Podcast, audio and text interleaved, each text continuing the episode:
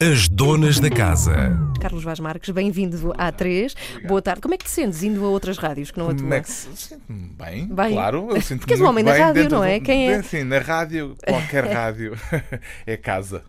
Bom, eh, eu estava a dizer no, no vídeo de Facebook que iríamos falar toda a tua vida, que é uma. uma- um- enfim, é impossível. Eu acho que é um tópico. Impossível, até porque não tem interesse nenhum. Por acaso, eu, eu acho que tem. Sabes que é uma coisa que tu, tu falas disso, tu falas de que lemos, porque a nossa vida é só uma e acaba por ser aborrecida. Tu falas disso como se a tua vida fosse aborrecida e precisasses das histórias dos outros para. Acho que precisamos todos. Na Sim, verdade, claro que sim. que é Mas há pessoas com vidas um pouco mais entretidas do que outras, Ah, ou não? sim, a minha não Sim? é assim especialmente extraordinária. Quer dizer, foi durante um período em que fazia reportagem, Uhum. andava, andei bastante pelo mundo, mas agora passo o dia a ler e a fazer as pequenas coisas que faço e não tenho assim interesse para o resto do mundo, acho eu.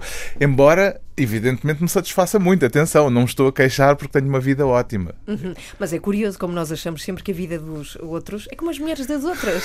é sempre melhor. Assim, a vida dele deve ser extraordinária. Faz o governo sombra com. Divirto-me rir- muito. diver- sim, sim. divertem-se Durante muito. toda a semana. Uhum. divertimos-nos muito a trocar mensagens, a mandar links uns aos outros, a, a fazer comentários, alguns eh, impublicáveis, eh, outros que depois acabam no programa. Uhum. Portanto, é animado, de facto. Bom, não era a ideia começar por aí, mas já agora que estamos Começamos com a mão na massa, temos aqui o governo sombra que já existe há quantos anos? Ui, sei lá, 2008, vai fazer para o ano. eh, outro dia alguém, acho que foi o João Miguel Tavares, dizia que temos que comemorar. Eu não tenho muito feito para comemorar, mas. Tu não tens? eh, Não não gostas? Assim, comemorações não é o meu forte, não. E, e faz 10 anos, eh, em 2018. Tinham essa expectativa quando Não. arrancou? Não todo? tínhamos, aliás, expectativa nenhuma, eh, a não ser divertirmos um bocado. E aquilo começou na rádio, começou só na TSF, Uhum. entretanto, transitou também para a televisão e neste momento é na rádio e na televisão. eh, e a natureza do programa manteve-se.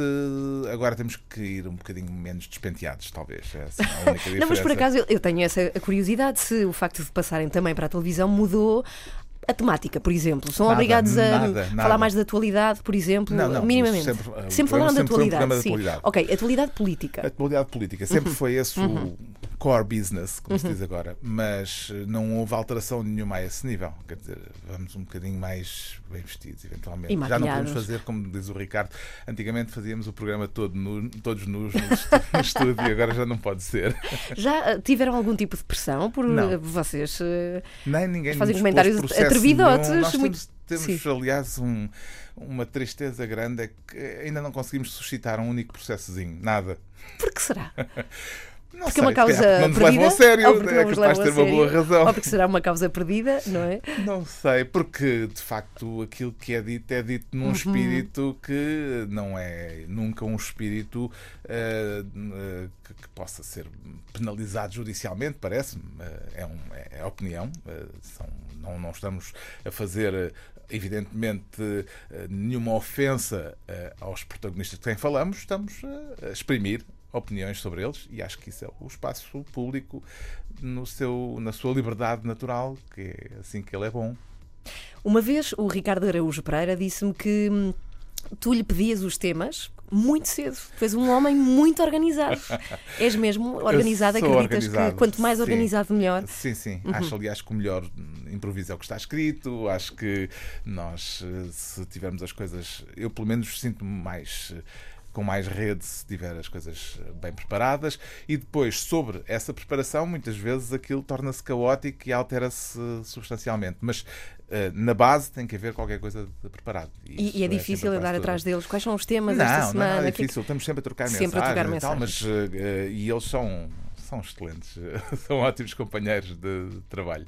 Bom, tu, eh, pelo que sei, nasceste nos anos 60, em Lisboa. Mas os que têm. parece É. Não, mas a, uma a minha coisa. pergunta é: eu vou-te explicar porque É é, que eu, porque é que eu contextualizei o teu 60. nascimento. Eh, eu contextualizei porque eu gostava de saber se és daqueles que sente nostal- nostalgia pelos 70 e 80. Há muita Nenhuma gente dessa nostalgia. geração que, que tem muita nostalgia pelos Zero. 80, sobretudo, não Nada. é? Não és, não és nostálgico. Nada, não tenho nenhuma nostalgia em relação a coisa praticamente nenhuma, nem da minha vida, nem do período, do tempo em que vivi, etc. Não cultivo isso de modo nenhum e quero o mais possível estar no meu tempo, que é este. Eh, Claro que passei e tenho memórias e tenho boas recordações, outras más, mas não cultivo nenhum tipo de nostalgias. Uhum. E também falas, uh, e já que estamos aqui na, na, altura em que nasceste, em Lisboa, uhum. mencionaste uma vez, pelo menos eu, eu ouvi isso, que tiveste uma infância onde o livro não era algo vulgar. Não, havia muito não havia poucos... livros na minha casa. Não havia não, nada? Não havia, não, a não ser os livros escolares. Uh, portanto, eu cresci numa casa sem livros e comecei eu próprio a criar a minha pequena biblioteca, primeiro por empréstimo, eh, e portanto devolvi-os. Se calhar fiquei com alguns também. é, e depois, a pouco e pouco, porque foram percebendo que eu tinha muito interesse e muito gosto, e uh, iam-me dando livros, tias, madrinhas, uh, meus pais de vez em quando, etc. Portanto, comecei a criar essa, essa ligação tu aos tens livros. irmãos? Desculpa. Tenho um irmão bastante mais novo, uh, oito anos mais novo, portanto não fez parte dessa uhum. minha primeira fase uh, assim, da infância mais remota. Uh, Portanto, foi uma vida que, em que o encaminhamento para os livros teve a ver com exemplos uh, próximos, mas não propriamente com exemplo familiar em casa. Mas a carência, muito provavelmente, também te fez valorizar o objeto livro, como sim. tu também falas. Mas, por exemplo, o teu irmão também teve isso? É uma coisa tua? É minha, sim. É mesmo tua sim, esta. Sim, é minha. É, tem a ver com, com o um fator de diferenciação, parece-me. A certa altura uh, comecei a ter gosto naquilo, uh, uh, gosto na leitura, gosto nas histórias que me faziam ultrapassar a minha circunstância e aquela vida em que vivia, e comecei a descobrir nisso um prazer que muitos miúdos descobrem, por exemplo, a jogar com soldadinhos, a brincar com soldadinhos de chumbo. Eu, foi nos livros que encontrei isso e a, a certa altura acho que isso se tornou um fator de diferenciação e, portanto, tornou-se qualquer coisa que eu valorizava, mas que também via que valorizavam exteriormente e, portanto, acabou por ter um peso cada vez maior. Mas também por essa ordem de ideias, eventualmente o desinteresse pela leitura também tem a ver com o excesso de às uh, vezes livros que... tem. Ou seja, eu acho, eu digo sempre aos meus amigos que têm filhos pequenos, quando eles uh, me dizem que estão preocupados porque os filhos não leem, uh, acho que a pior terapêutica para uma coisa dessas, se isso for um problema, e talvez fosse até interessante discutir se isso é assim um problema tão, tão extraordinário, mas se for um problema, a pior terapêutica é tentar enfiar-lhes livros uh, pelas goelas abaixo à força e tentar despertar-lhes o interesse pela permanente uh, obrigatoriedade ou pela permanente pressão uh, para que eles leiam. É, não há pior uh, do que isso para, acho, para desinteressar um miúdo em relação à leitura. Se os livros estiverem por lá, eles Achas que eles leem? Tu és pai, tu tens o exemplo Sim, de como, um como é que se interessa. E o meu filho, por acaso, uhum. até às 16, assim, até à adolescência já um bocadinho avançada, não me ligava muito aos livros e depois tornou-se um leitor voraz. Então há, há esperança para pais sim, que têm sim. filhos que Eu não acho é que, sobretudo, essa, uhum. essa mania de enfiar à força livros pelas golas abaixo dos miúdos não é uma boa, uma boa solução. Bem, mas estamos numa altura em que se perderam muitos leitores. Do ano passado para este venderam-se menos 50%. Disso. Não tens? Não. Olha, um editor disse-me que este uma ano se venderam... Uma coisa é menos venda de livros, outra coisa é menos, é menos leitores. leitores. Sim, acho tens são razão. coisas diferentes. Uhum. E uh, também outra coisa que penso é que talvez nunca tenha havido tantos leitores uh, e leitores até de livros de qualidade como hoje. Como também de maus livros. Mas os maus livros não são concorrência aos livros de qualidade. São livros. Uh, e cada um encontrará depois os livros que lhe interessam. Mas o que é um bom livro? O que é um bom livro? no meu, no do meu caso e na vista, tua experiência, sim. é um livro que, me, é um, um, ponto de vista muito particular, muito pessoal, mas uh, é um livro que te transforma de alguma maneira, ou seja, uh, que te dá qualquer coisa que não tinhas ainda.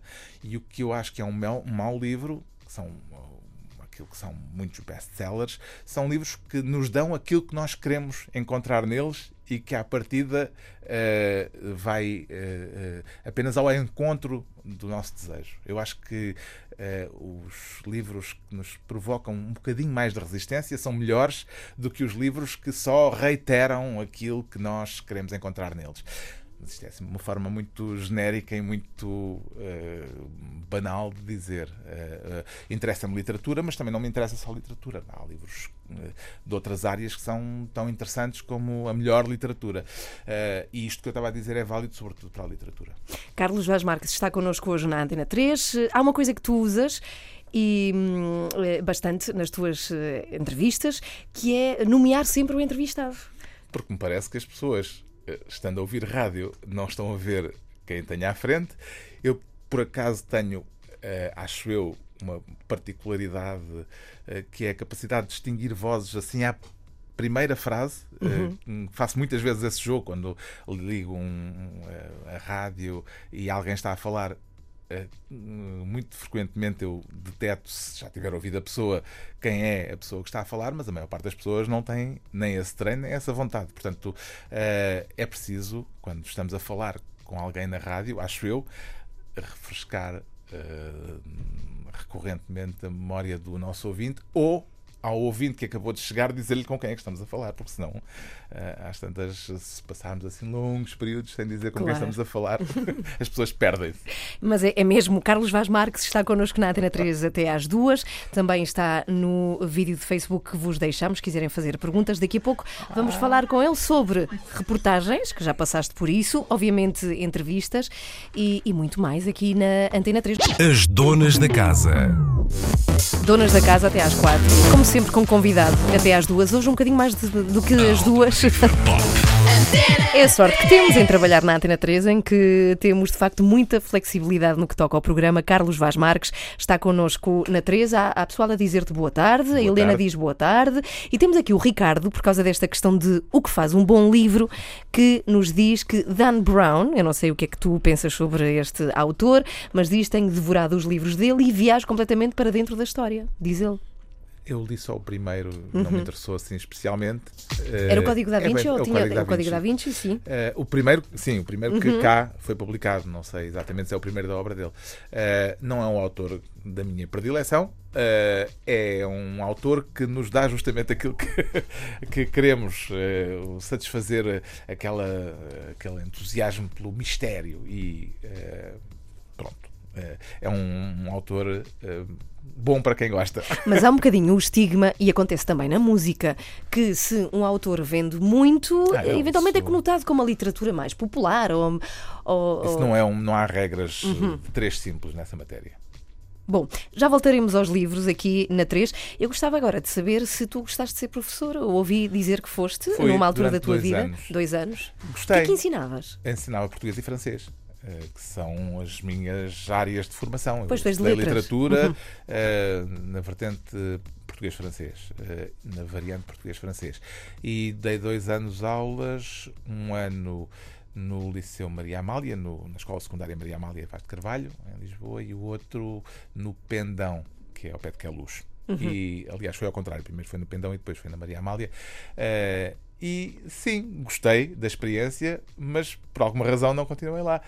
Porque queria fazer outras coisas e porque a vida de professor, eh, infelizmente, não é suficientemente valorizada, nem sequer eh, pelos pais dos alunos, quanto mais pela comunidade em geral, e é uma vida que pode facilmente ser muito desleixada ou sendo eh, muito, muito levada a sério, eh, não tem depois o reconhecimento eh, que deveria ter, acho eu. Mas é um- uma função fundamental que devia ser mais valorizada. A que idades é que tu ensinavas?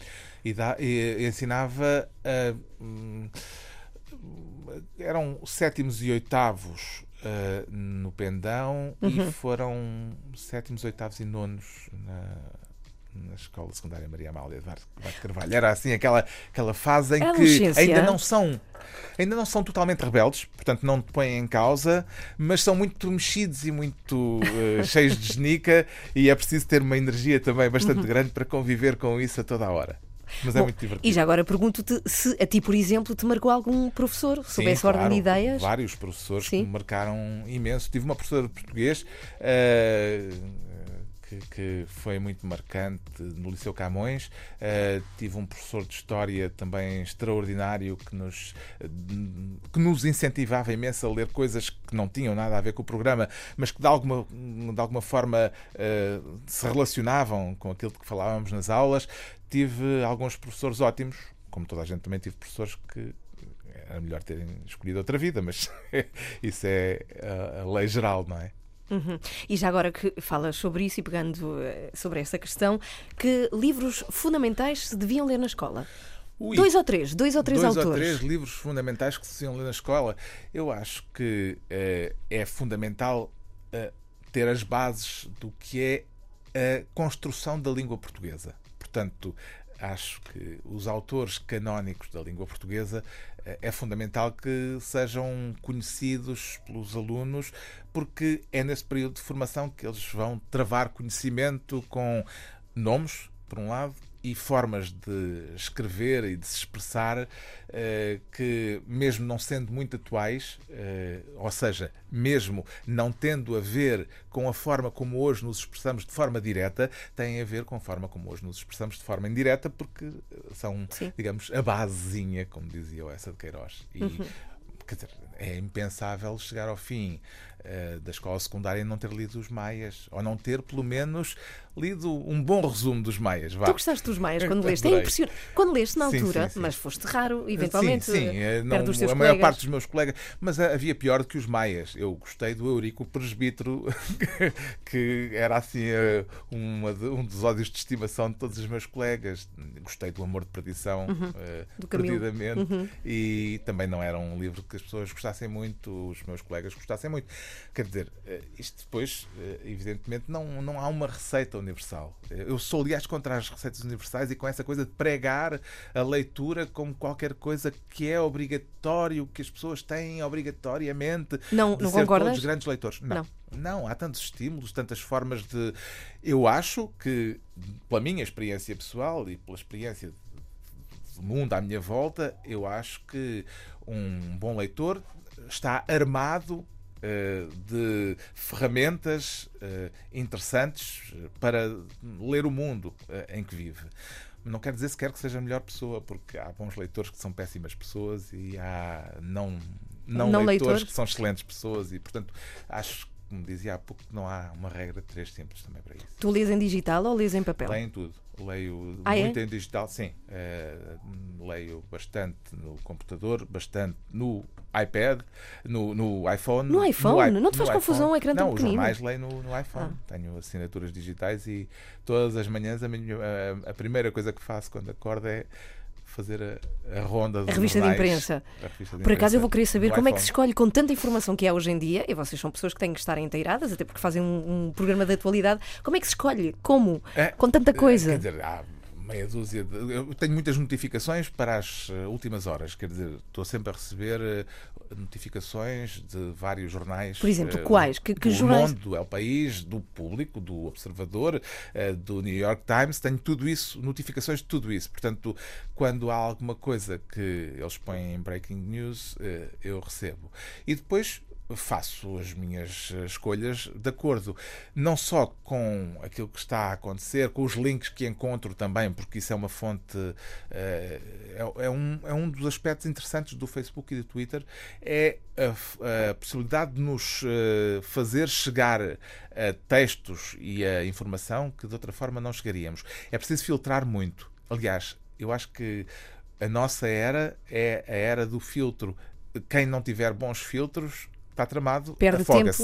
Eh, é o- isto é o mar alto, estamos todos mais ou menos à deriva e é preciso termos um bote salva-vidas qualquer para podermos não nos afogar, porque eh, o mar da informação é de facto eh, muito propício a que nos afoguemos. Mas acho que com bons filtros e tentando seguir um certo instinto que se vai criando com a habituação, acho que se chega através das redes sociais a coisas que não se chegaria de outra forma. Eu chego a, a muita coisa e a muita informação onde provavelmente não, não chegaria se lesse eh, espartilhadamente eh, esta publicação, esta publicação e aquela publicação e só isso de uma ponta à outra. Eu não faço isso, faço, claro, uma leitura um bocadinho caótica, eh, mas desse caos acho que apesar de tudo nasce uma ideia mais ou menos enquadrada daquilo que, que está a acontecer. E qual é a tua relação com o Facebook? Vocês discutem muitas vezes isso. Pedro Uhum. Mexia costuma ser contra. eh, Sim, o Pedro, o Pedro Mexia e o, e o Ricardo Araújo Pereira são eh, velhos reacionários uh, que. tu publicas acham, bastante. Eu publico, publico e, e, tenho interesse e acompanho e vejo frequentemente e tenho no computador, quando estou no computador, tenho normalmente uma página com o Facebook aberta, não é? e vou vendo as coisas que vão aparecendo. E o Twitter a mesma coisa. a minha relação é uma relação utilitária. Acho que é uma ferramenta e, como todas as ferramentas, tem coisas péssimas. Eu posso usar uh, um martelo para pregar um prego e ele é muito útil, ou posso dar-te com o um martelo na cabeça e se calhar isso não é muito aconselhável. O Facebook é um, um martelo que se pode usar de uma forma mais ou menos correta. Bem, como curiosidade, tu que tens um filho já crescido, como, como é que, por exemplo, vocês se relacionam no, no Facebook? Vocês são amigos? Como, como, é, que isso, somos, como é que isso se gera mas, depois? mas ele é pouco dado ao Facebook. Ah, é? Já está de moda. O Facebook já está de moda, não é? Agora é, pois, o Instagram está ele, não, ele, ele, ele, ele, está muito mais focado. Agora tem um projeto uh, pessoal que passa muito pela pela investigação científica e pela psicoterapia e, portanto, está tão eh, focado que acho que tem menos tempo do que eu para, para isso. Mas uh, usa também e usa de uma forma mais, talvez um pouco mais comedida. Uhum. Bom, Entrevistas, quero muito. Tu fizeste muitas entrevistas e quero, quero aqui saber, por exemplo, como foi entrevistar o Dalai Lama? Como foi? Uh, foi simpático. Uh, foi um bocadinho lost in translation, uhum. porque o Dalai Lama tem um inglês bastante deficiente, tinha um tradutor ali ao lado a, passar-lhe eh, mais ou menos umas frases e a tentar pô-lo na conversa, mas não foi fácil porque de facto houve algumas dificuldades de comunicação.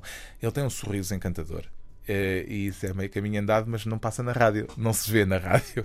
Entretanto, uh, fizeram-te uma vez uma pergunta de como é que foi entrevistar o, o Saramago. Que sorte que conheceste Sim, José Saramago. Até mais que uma vez. E tu falaste que até o acompanhaste na cerimónia na Suécia. Sim. Como é que é uma entrega de, de Nobel? Como é que isso tudo se passa? Foi muito interessante porque eu, na verdade, não estive na cerimónia propriamente dita, porque isso era só para convidados uh, ilustres, convidados ilustríssimos uh, de, de, de, fraque e, e, eu não tinha sequer uma gravata. Mas eu estive, foi a acompanhar o José Saramago uh, nos dias antes, que antecederam a entrega do Nobel, em reportagem para a TSF. fiz de lá de Estocolmo um fórum TSF com o José Saramago em, em, em direto da rádio, uh, da rádio sueca para Portugal, uh, com os ouvintes a falarem com, com o José Saramago, e foi, uh, foi muito engraçado porque me proporcionou uma experiência que eu provavelmente não voltarei a ter, que foi a de andar de limusina porque o José Saramago tinha uma Podemos limusina isso, podias ter pedido, nós mandávamos-te agora para casa de limusine. uh, andava, ele tinha uma limusina ao dispor, portanto eu uh, fui com ele uh, dois ou três sítios e uh, tive boleia na limusine e gostei muito. Acho que me habituava facilmente àquela vida. Pois. Qual é que foi a entrevista mais complicada que já fizeste? Já alguma vez tiveste que deitar fora uma entrevista? Já aconteceu não fazer a entrevista. Ter a entrevista combinada e, não, e ela não acontecer. Mas não por falta da pessoa. Não, foi mais engraçado do que isso. É uma pessoa porque até tenho um, uhum. um carinho especial. Uh, não podes é... dizer quem é? Posso, ah, podes. digo, acho que sim. Ela, se me levar a mal, ela já, já se zangou comigo daquela vez, pode ser que agora já não esteja zangada. É a fadista Argentina Santos. Uhum. Uh, eu fui ao restaurante dela para a entrevistar, tínhamos combinado a entrevista e uh, eu tive a, fazer o trabalho de pesquisa que faço sempre, eh, procurando informação sobre ela, e não encontrei em lado nenhum a idade da senhora. A dona Argentina Santos é uma senhora eh, já com uma idade eh, avançada, e cheguei lá, mas descobri, já não sei bem como, alguém me disse a idade dela, e eu, eu começava sempre o programa dizendo fulano tal, não sei quantos anos, fadista no caso. E uh, cheguei lá e disse à Dona Argentina Santos: eu, ah, eu, uh, eu descobri que ela ia fazer anos dois dias depois e o programa passaria já depois dela ter feito anos. E portanto, perguntei-lhe: digo a sua idade agora, em que estamos a fazer a, a entrevista, ou quando o programa for para o ar? E ela ficou muito zangada comigo, mas assim mesmo furiosa, porque uh, não dizia a idade a ninguém, não, não, nunca tinha dito a idade, e porque achava que dizer a idade no, no início do programa era pôr-me na prateleira dos velhos. Foi assim a expressão, nunca mais voltei a esquecer. E portanto proíbo de dizer a, a, a minha idade. E eu disse: olha, uh, tem graça porque uh, eu até podia não dizer a idade. Aliás, aconteceu isso com a Maria do Céu Guerra, também não disse a idade, porque nem descobri ela não me disse. Mas há aí um problema, é que proibiu-me, e a mim não me proíbe porque o programa é meu, portanto não proíbe nada, é melhor não fazermos o programa. Então é melhor não. E pronto, ficámos assim, um bocadinho e depois? zangados.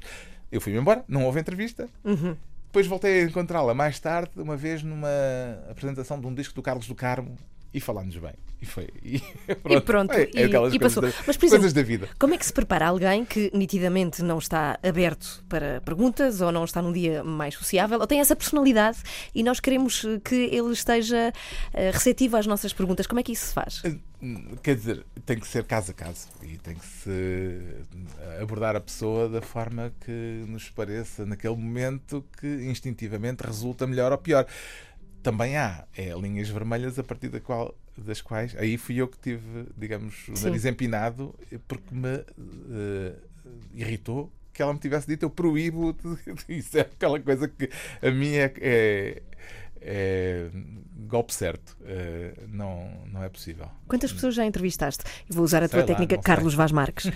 não sei, não sei. Não, uh, tenho ideia que uh, a certa altura já tinha havido mais de mil emissões do Pessoal e Transmissível, uhum. porque o Pessoal e Transmissível durou 16 anos, uhum. até ao final do ano passado, e, e a certa altura já, era, já eram mais de mil. Até fizemos uma emissão especial lá com os vogados, umas entrevistas mais, assim, mais emblemáticas. emblemáticas e tal. Uh, depois perdi-lhe a conta. E depois também, lá está, aquele meu lado não nostálgico também não me faz nada ir à procura. Ai, uh, pôr mais um risquinho no coldre não me interessa especialmente. Mas nunca ninguém te intimidou? Nunca ninguém me. Te intimidou?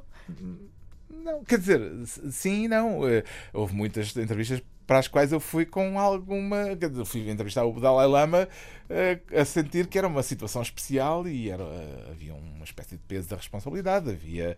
Uh, fui entrevistar o Salman Rushdie e foi uma situação também que ainda foi na altura em que ele estava com segurança e com gente à volta, etc. Uhum. Combinei uma entrevista uh, com o filósofo espanhol Fernando Savater uhum. em Madrid, numa altura em que ele era ameaçado pela ETA, que foi, parecia um filme do 007, porque foi na cave de um hotel uh, e só me disseram meia hora antes onde o é código. que era o hotel. Quase. pronto, nessa altura aquilo estava muito quente com a uhum. ETA. e, e houve assim umas situações uh, engraçadas, insólitas, uh, mas eh, assim, era o meu trabalho e eu não, não, não me senti intimidado naquele sentido de ai, não consigo, não consigo. Meu é fazer. É tirar-se a água. É, sim. Carlos Vaz Marques está connosco na Antena 3 ainda mais um bocadinho. Já a seguir eu gostava de falar contigo sobre uh, os teus anos dedicados às reportagens. Tá eu, eu acredito que temos muitos ouvintes na Antena 3 que um dia vão querer ser repórteres. Portanto, vamos aqui ajudá-los na 3. As donas da casa. Pergunto-te, Carlos Vaz Marques, tu ouves música e que música escutas tu? Ouço música ouço um pouco de tudo, é aquela resposta dos palermas que Sim, não sabem o que é que vão dizer, né? ouço de tudo. E é verdade, eu ouço uhum. bastante, de coisas bastante diferentes e se calhar em, em função dos períodos de, de vida tenho uh, passado umas coisas para as outras. Uma altura em que só havia clássico, houve uma altura em que ouvia muito jazz, agora um, um bocadinho naquele indie, uh, indie pop uh, simpático das Courtney Barnett. E, Qual foi o último concerto que foste ver? O último concerto, olha, boa pergunta. Qual foi? Foi, bem, foi Paredes de Cora, acho que foi a última coisa. Depois Paredes de Cora, acho que ainda não fui a concerto nenhum. Este Paredes de Cora, o sim, último sim, Paredes este, de Cora? Este último uhum. Paredes de Cora, sim. Uh, e, e, e, portanto, a minha, a minha trajetória musical é assim um bocadinho também ela caótica, mas agora ultimamente tenho andado mais pelo indie indie pop. Mas é por, uh, por acaso, quase. Uh, quer dizer, porque consome menos tempo, eu ouço um, um disco em, com menos esforço do que aquele que tem que dedicar,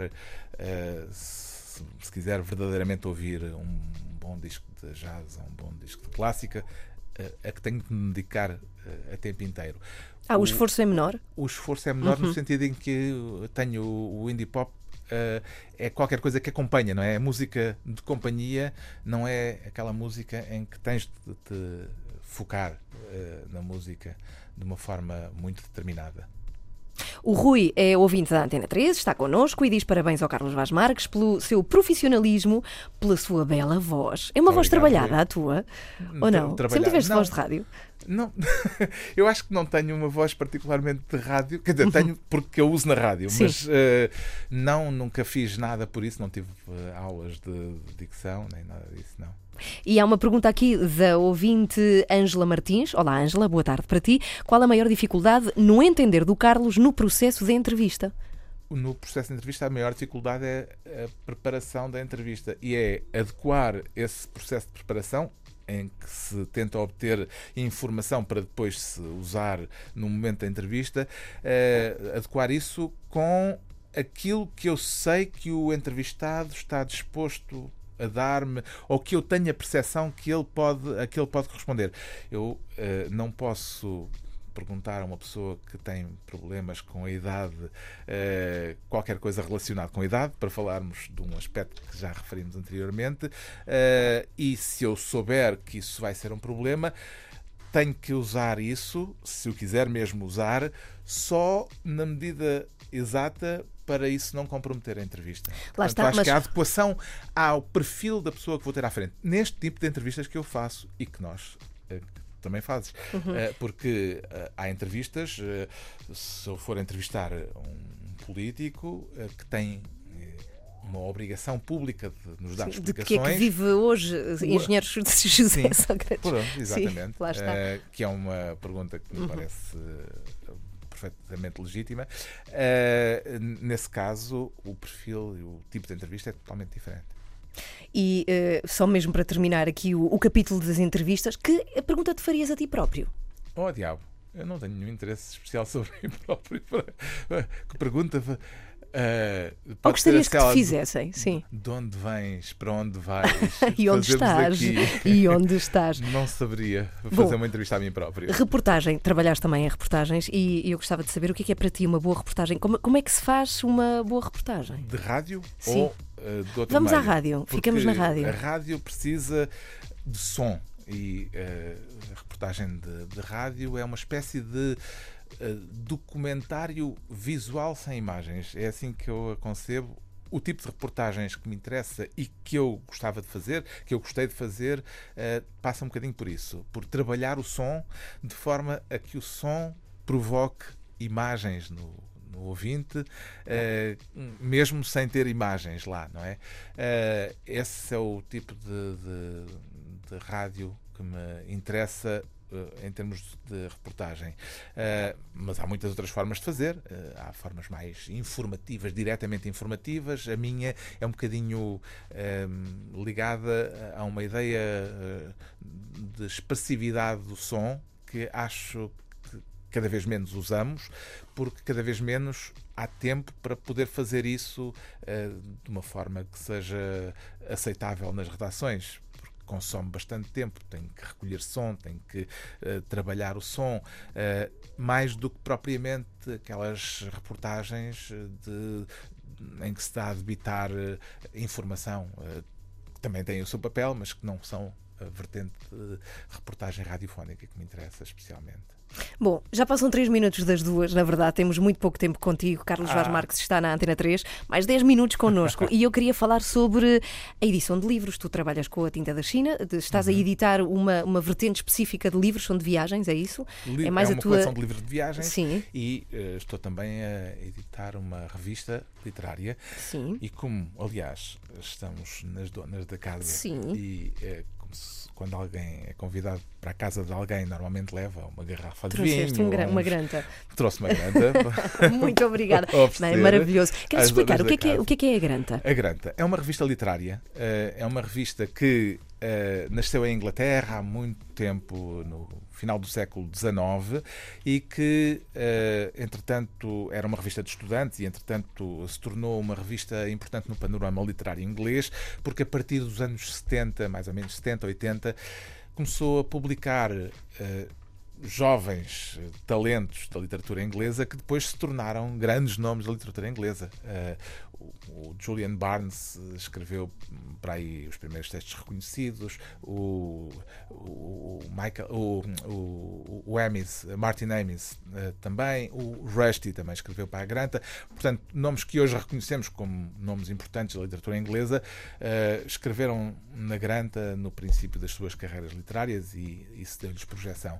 É uma revista que, entretanto, se internacionalizou, quer dizer, há edições da Granta, franchises, se quiserem, em vários países. Este, em Portugal, existe desde 2012 ou 13 não sei, eu sou péssimo para datas. Uhum. Uh, e uh, o contrato que temos é de publicar metade da edição com textos traduzidos da granta inglesa, que já foram publicados previamente na granta inglesa, e uh, a outra metade de originais portugueses. Mas tudo em português. Eu, tudo em português, tudo em português. sim. e eu convido autores portugueses ou de língua portuguesa escreverem uh, para a Granta sujeitos a um mote, digamos, a um tema. O tema deste número que acaba de sair uh, é o número 10 e é Revoluções, porque uh, faz este ano 100 anos a Revolução de Outubro, a Revolução Russa, uhum. e pareceu-me um tema interessante, além disso associado também ao Festival Fólio uh, em Óbitos que está a decorrer está a agora. Pois. E Estiveste que, lá? Uh, ainda não, uhum. uh, ainda não tive tempo para, para ir lá. Vamos lá fazer o lançamento da Granta na próxima, próxima sexta-feira à noite. Uhum. Qual é o livro que todos temos que ler este ano? Olha, que recomendas? Que livro recomendas? Eu, ah, Antes do fim do ano. recomendo. Sim. Posso recomendar a Granta? não. Sim. Uh, Por acaso, a Granta... Um livro, um livro que, me tenha, que, que eu tenha gostado uhum. muito recentemente.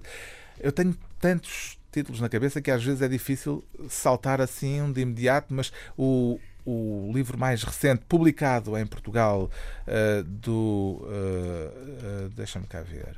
Eu ia dizer. O que é que eu hei de recomendar? Olha, eu gosto muito da poesia do Rui Costa. Vou, uhum. vou, vou recomendar um, um, livro de poesia. É um poeta uh, português uh, do Porto que morreu em circunstâncias trágicas há três ou quatro anos, uh, que só tinha publicado assim em pequenos opúsculos e livros de pequena circulação e que agora tem a poesia reunida, ou pelo menos uma antologia da poesia dele reunida pela Siri Alvim, e é um livro muito forte, muito intenso. Bem, proposta de Carlos Vaz Marques. Antes de ires embora, queria falar contigo sobre esta paixão que nos une, que é os gatos. Tenho ah, dois, bom. tu tens dois. Inspiram-te os Sim, teus gatos? muito. E ponho muitos gatinhos no Facebook. Pois é, é verdade, é, confesso. É, confesso, não, confirmo, tu é que confessas, eu é que eu confirmo. confirmo. Eu, confesso, gosto muito, de, gosto muito de, gatos, sim, desde há muito tempo. São bons companheiros de leitura. Ótimos companheiros, porque são silenciosos, tranquilos, uh, silenciosos, exceto às vezes durante a noite, uhum. em que lhes dá aquele frenesi de atividade que vem a deshoras. Mas tirando isso e pondo-os uh, de quarentena num local um bocadinho mais distante da casa, uh, são, são excelente companhia. E é, é muito bom ficar a olhar para um gato a, a espreguiçar-se, a fazer aqueles alongamentos que eles fazem. Eles são grandes ginastas uh, que nos dão lições de como é que uma pessoa que passa o dia ao computador, sentado numa secretária, deve de vez em quando levantar-se e fazer uns alongamentos, que é o que eles fazem, não é? Eles passam Mas é que eu já tentei deitados. fazer coisas que eles fazem, é muito não, difícil. Isso é difícil, sim. Eles fazem coisas acrobáticas, de facto. Mas eles meditam, não é? Eles são, são seres meditativos. É... Sim, eu, eu tenho dois gatos, um deles eu costumo dizer, é o Jonas, costumo dizer que ele está a a escrever a teoria geral de tudo. Porque do universo. a forma como ele olha para nós é de quem está a perceber tudo o que está ali a passar e a preparar de facto uma grande explicação geral para aquilo que tem à volta dele. Bom, eventualmente será publicado pela Tinta da China, poderá acontecer. Muito obrigada, Carlos Obrigado Vaz Marques, por vires aqui às Donas da Casa. A entrevista pode ouvir-se mais logo no iTunes e também no site da Antena 3 em antena3.rtp.pt. As donas da casa.